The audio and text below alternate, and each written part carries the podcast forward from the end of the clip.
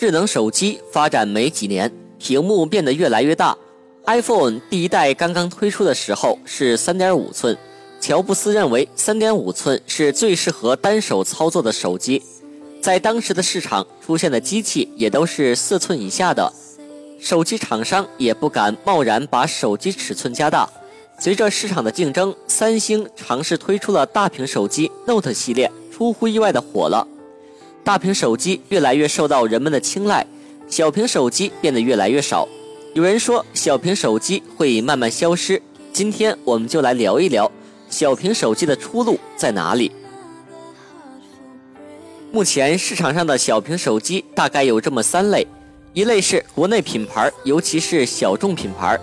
在做屏幕尺寸在四英寸左右的直板智能手机，其配置通常比较低，价格一般在五百元以下，更多的是针对预算有限的用户和老人。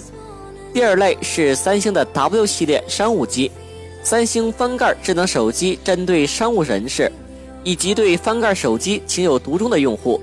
这类手机的配置比较一般，但售价通常在万元以上，面子比配置更重要。这类手机来说比较小众。第三类就是一些旗舰机的 mini 版，如索尼 Xperia Z5 mini 版。这类手机一般是屏幕尺寸缩水，配置不缩水。未来几年，大屏手机是主流，各大手机厂商还会继续推出更大屏幕的。从设计方面来说，手机的性能在不断提升，手机的发热量也增大了不少。同样，CPU 大屏散热明显要优于小屏，大屏可以防止手机过热。同时，手机耗电也是手机难以解决的技术难题。没有大容量电池解决方案，只能增大屏幕来提高电池容量。反观现在市场上的小屏手机，如 iPhone SE，只是屏幕变小，其硬件和 iPhone 6s 差别不大，在成本上两者相差不多。在售价上，苹果也没有办法去很清晰的定位，于是 iPhone SE 发布之后，出现了和 iPhone 6s 价格相差不多的尴尬局面。既然这样，选择屏幕更大的 iPhone 6s 显然更合适一些。索尼也有在做小屏手机，mini 版和普通旗舰版差别只是屏幕变小，处理器都没有换。由于市场反应不好，后续做的就很少了。还有一点值得说的就是，从市场反馈来看，人们更爱大屏手机，看小说、看电影、玩游戏更爽一些。